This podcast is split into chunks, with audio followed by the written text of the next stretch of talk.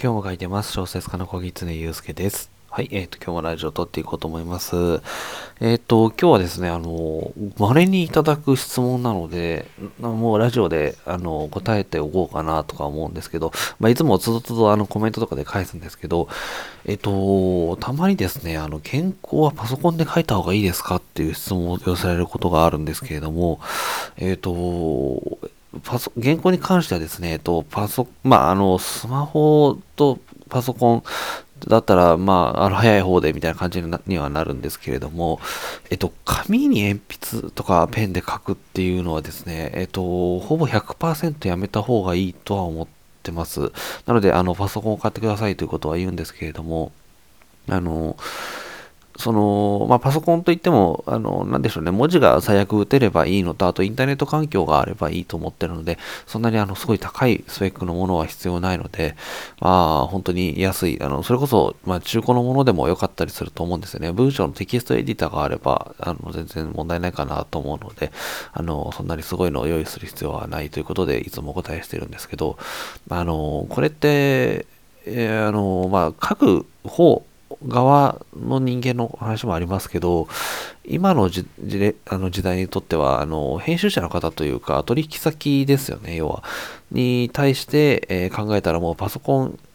一択なんですよね。まあ、で、パソコンというかデータですよね。まあ、スマホで書く場合もあるのかなとか思うので、えー、データで送らないとですね、あのー、編集者の方もですね、非常に大変な苦労をすることになるので、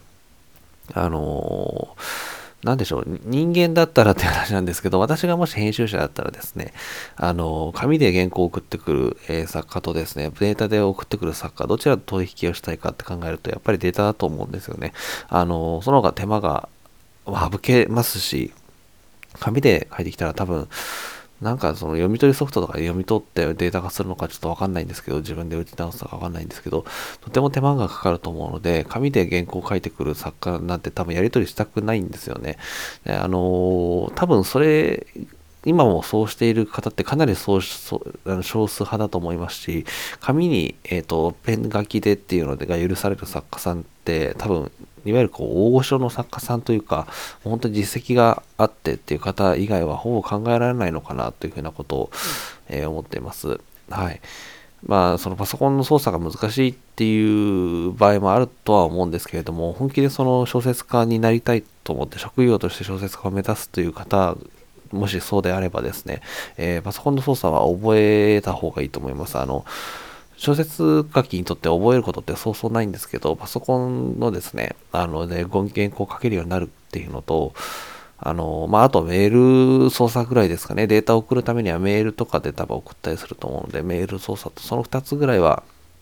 あの、まあ、必須条件みたいな感じで覚えた方がいいと思います。あの、そうしないとですね、あの、多分、考えてみるとわかるんですけど、それができないと、あの、自分がどうとか、まあもちろん自分が書くときにもものすごいパソコンの方が便利ではあって、まあその紙に書いた方が書きやすいみたいな形も、あの、微妙にわからなくはないんですよ。その、なんて言うんですかね、紙にこう、うん、書いた方が、なんていうか、整理されたりってこともあるのかなと思いつつ、まあ、私の場合はそれ結構構成で入れ替えたりとか、文章結構削ったりとかいろいろあるので、100%あのパソコンの方がま便利なんですが、まあ、そこの自分の書きやすいかっていう点に関しては、もう紙の方が書きやすいっていう人もいるのは、あの、なんとなくは理解はできるんですけれども、あの、そうではなくて考えるべきは、その先方とかクライアントである、その、えー、編集者の方ですとか、まあ、出版社の方にとっていいのって絶対パソコンで送られた方がいいですよね。今の、えー、その現代ではそのパソコンで打ち込まれた文章をそのままその、なんでしょうね、あのレイアウトとかで組んでいただいたりするので、紙だと一度この紙をこうデータ化する、文字としてデータ化するっていうような一つ手間がかかってしまうので、確実に迷惑をかけることになるんですよ。で、あの、まあ、小説家といっても結局そのフリーランスというか個人事業主みたいな感じで考え方をした方がいいと思うので、その先方が仕事をしやすい、どういうふうにしたら仕事しやすいかなってことも、えー、考えるべきだと思うんですよ。別にその小説家でなんかこの、何ですかね、うん何をやっても許される芸術家みたいな感じは全然ないので、その、クライアントである出版社からその依頼依頼されて、それを納品するという仕事なので、そしたらその、